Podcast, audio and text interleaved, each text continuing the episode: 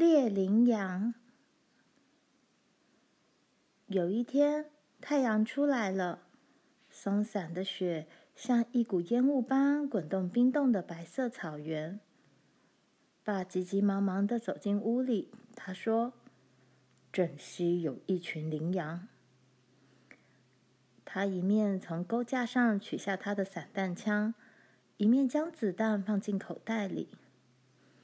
罗兰披上妈的披巾，跑进冷冰冰的前房。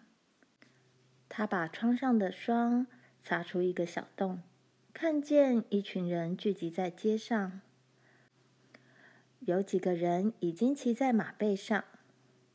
福斯特先生和阿曼勒骑着漂亮的莫甘种马。凯普·葛兰跑了过来，加入正在边走边听爸说话的那群人。他们都带了枪，显得很兴奋，说话声音又响亮又激动。妈在叫他：“回到暖和的地方来，罗兰。”罗兰把披巾挂起来，说道：“想想肉的滋味，我希望爸打到两头羚羊。”妈说：“我也很喜欢有肉配着褐色面包吃，但是在蛋还没有孵化之前。”我们绝对不要先计算有多少鸡。罗兰说：“为什么，妈？如果真有羚羊的话，爸会打到一头的。”玲玲拿来一碟小麦，加进咖啡沫子的漏斗里。玛丽正在磨沫子。玲玲说：“烤肉还有肉汁，肉汁浇在马铃薯上，用褐色面包沾来吃。”罗兰叫道：“等一下，玛丽，听，他们去了。”风不断的吹，吹过屋檐，发出尖锐的声音。但是他们还是可以隐约听见说话声和人马沿着大街走过的脚步声。他们在街尾停下来，从这里他们可以看见两公里之外的积雪和风中的雪烟。一群灰色羚羊正向南移动。爸说：“要慢慢的，伙计们，千万要不慌不忙的，给我们一点时间，绕到北边去围住他们。然后你们这些男孩从南方围上来，慢慢把他们往我们这边赶，尽量不要吓着他们，一直把他们赶到枪的射程之内。大家不要急。”我们有整整一天的时间，如果把事情弄好的话，每个人应该可以分到一头羚羊。福斯特先生说：“也许我们骑马绕到北边，你们走路的人从南方把他们围住比较好。”霍桑说：“不，我们还是照英格斯的办法做。来吧，伙计们！”爸大声叫道：“把队伍拉长，散开一点。”要慢，要轻，不要吓到他们。阿曼勒和福斯特先生骑着莫甘种马，领头向前走。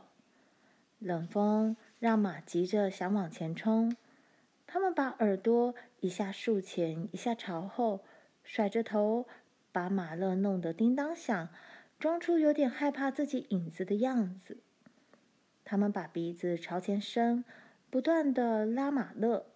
后脚跳起来，老想走快一点。阿曼勒对福斯特先生说：“把他稳住，不要让马勒磨他的嘴，他的嘴很嫩。”福斯特先生不会骑马，显得很紧张。贵妇感染他的紧张，更加不安了。福斯特先生在马鞍上蹦跳，缰绳都拉不稳。阿曼勒很后悔让他骑贵妇。阿曼勒说。小心点，福斯特，那匹母马会从你胯下跳走的。福斯特的牙齿冷得打颤。他他怎么了？啊，怎么了？哦，他们在那儿。在清冷的空气里，这群羚羊出现的地方似乎比他们原先的位置要更近一些。在这群移动的羚羊那边，步行的人正往西走。阿曼勒看见英格斯先生走到包围线的前面。几分钟之内，他们就会把这群羚羊围住。他转过头想跟福斯特先生说话，突然发现贵妇的马鞍上是空的。就在这时，一声枪响震聋了他的耳朵，两匹马都跳得又高又远。阿曼勒收缰，叫王子安静下来，贵妇却一溜烟逃走了。福斯特先生在那里跳上跳下，挥舞着枪大叫，他兴奋得像发了疯似的。他从贵妇背上跳下来，放开了他的缰绳，朝射程之外的羚羊开了一枪。羚羊的头和尾巴都抬了起来，往前逃窜，好像风把它们从积雪上吹走一样。棕色的贵妇追上了这群灰色的羚羊，跑到他们当中，跟着一起逃。阿曼乐叫道：“不要开枪！不要开枪！”他知道在逆风中喊也是白喊。这群羚羊早已穿过步行者的包围线。但为了怕射中贵妇，谁也没开枪。这匹毛皮光亮的棕色莫干马仰着头，黑鬃毛和尾巴在空中飘扬，混在如同低垂灰云般的羚羊当中。他们一起跑过草原上一块隆起的地方，然后消失了。过了一会儿，这匹马和这群羚羊又出现在另一个白色的弧形地带，越跑越远。他们再次出现，草原又再一次把他们吞没。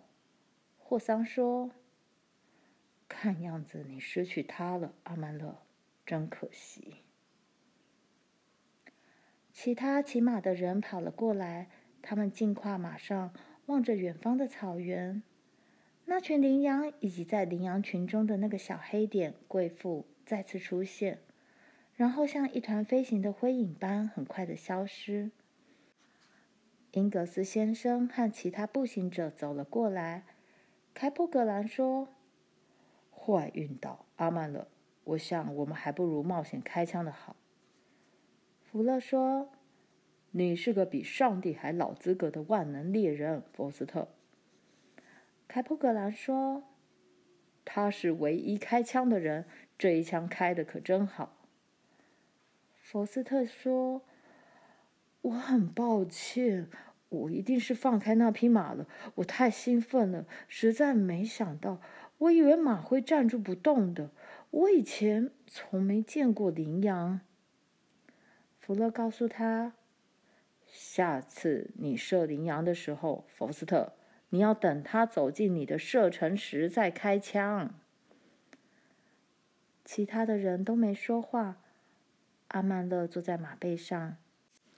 王子正在跟马勒挣扎，他想挣脱束缚，跟着他的母马去，像贵妇那样在惊吓中跟着羚羊群跑，很可能有跑到脱力而死的危险。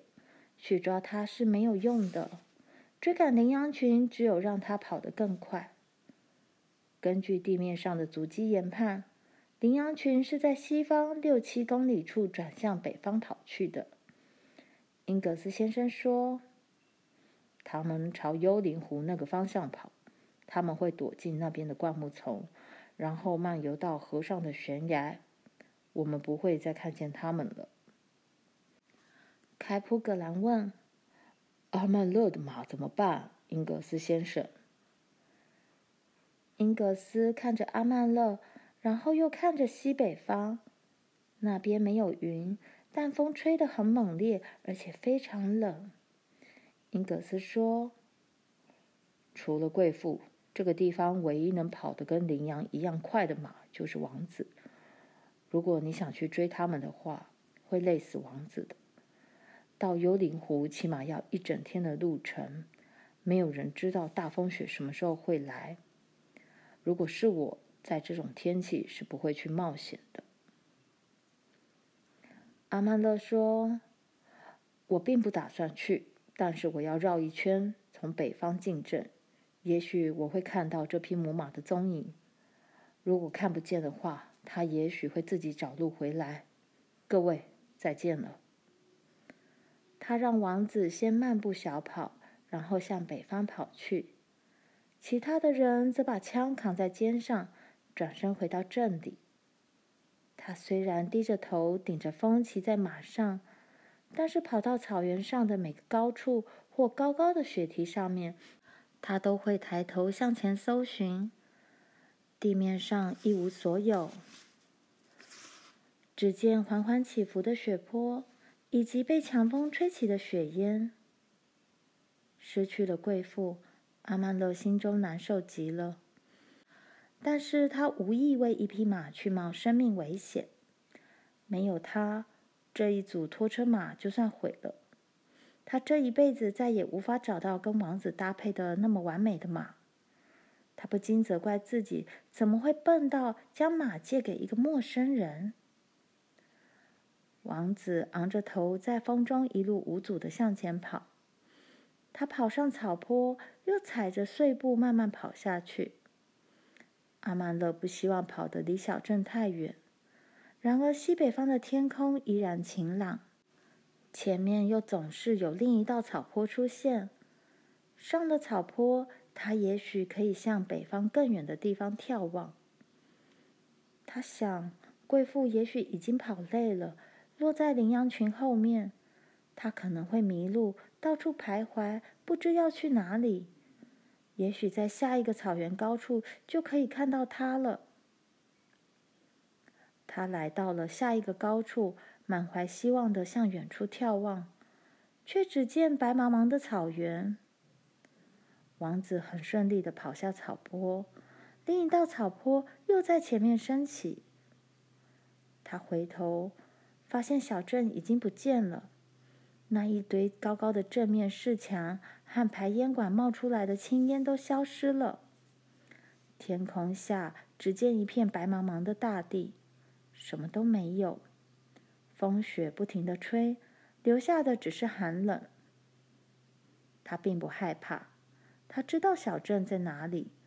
只要天上有太阳、月亮或星星，他就不可能迷路。但是他有一种比风还要冷的感觉。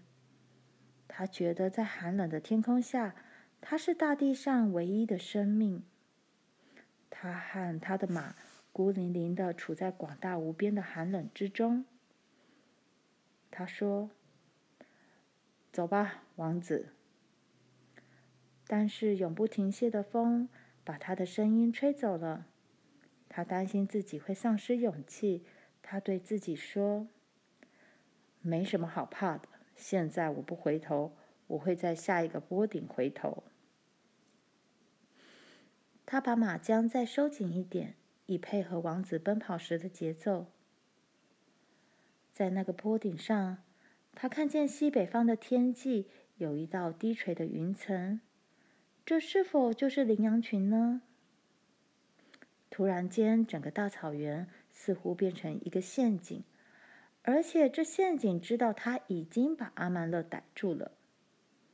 但是阿曼乐看见了贵妇，这匹棕色的马站在起伏的雪地上一个突出的地方朝东望，它距离阿曼勒很远，看起来很小。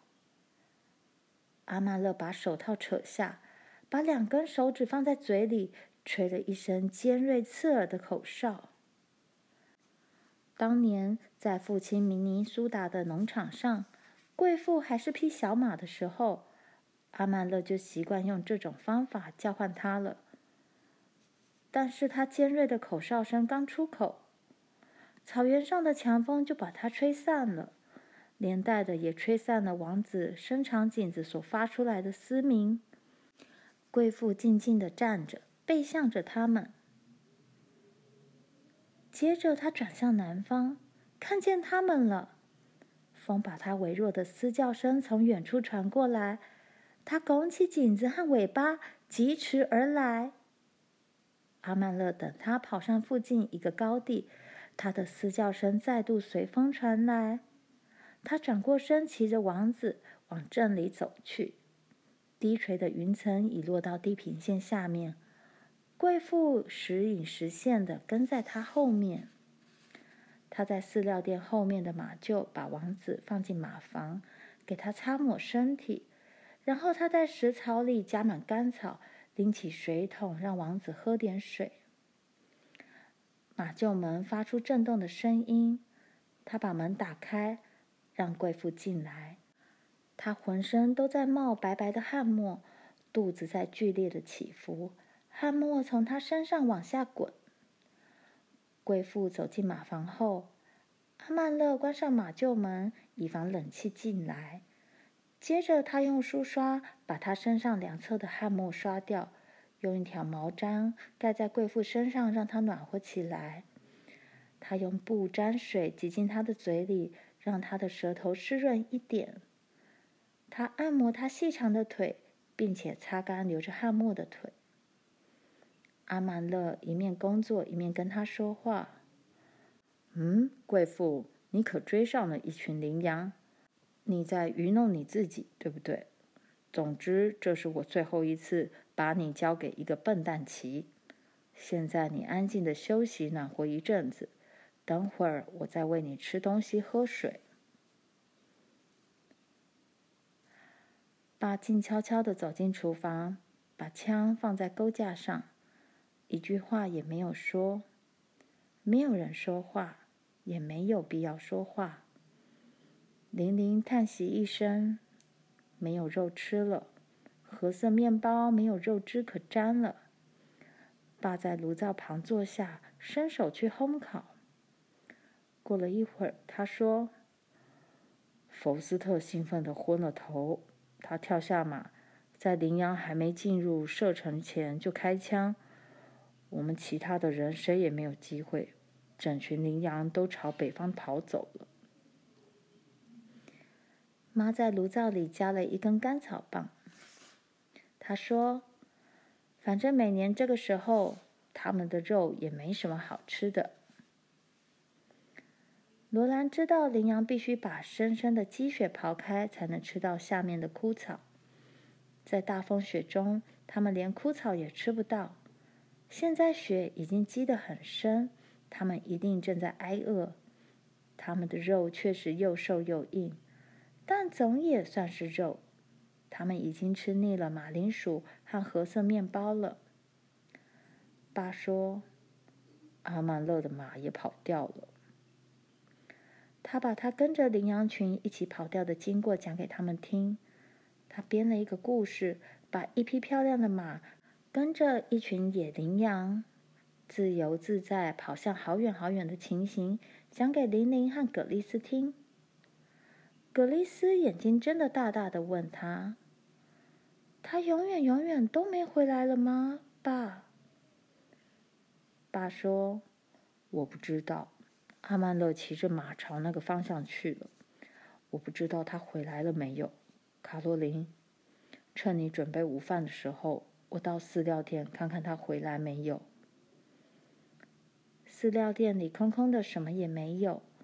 罗耶从后面房间探出头来，很真挚地说：“请进，英格斯先生，煎饼和咸肉已经好了，你正好赶上。”爸说：“我不知道你正要吃午饭。”他看看装在盘子里的咸肉，正在火炉上热着。盘子里放着三碟煎饼，罗耶还继续在做饼。桌上摆着糖蜜，咖啡壶正在滚。罗耶说：“我们饿了就吃，这就是单身汉的好处。家里没有女人，吃饭就不定时。”爸说：“你们真幸运，能够运来日用品。”罗耶答道：“嗯。”反正我运来了一车饲料，我想不如也带些吃的东西来吧。现在我倒希望当初能多运几车东西来，否则在火车通车之前，我一定还可以卖掉另一车饲料。爸同意他的看法，嗯，一定不成问题的。他看看这间舒服暖和的房间，视线移过墙上挂着的衣服和马具。最后，他注意到后面墙边的空间。你弟弟还没有回来。罗耶答道：“他刚刚才到马厩。”接着，他惊叫起来：“咦，看！”他们看见贵妇驮着空空的马鞍，浑身汗墨的经过窗前，向马厩走去。正当他们在谈论这次打猎的行动，还有佛斯特乱开枪的经过时，阿曼勒走进来。他将马鞍扔在墙角，等以后擦干净挂起来。他走到炉边烤火，让自己暖和些。然后他和罗耶邀请爸在桌边坐下，跟他们一起吃饭。阿曼勒说：“罗耶做的煎饼没有我做的好吃，可是谁的咸肉也没有这种咸肉好吃。这是自己家里腌制的，用山胡桃壳熏出来的。猪是在明尼苏达农场丁香野地上有玉米养肥的小猪。”罗耶说。请坐，英格斯先生，请随意吃，地窖里还多得很。因此，爸就不客气坐下来吃了。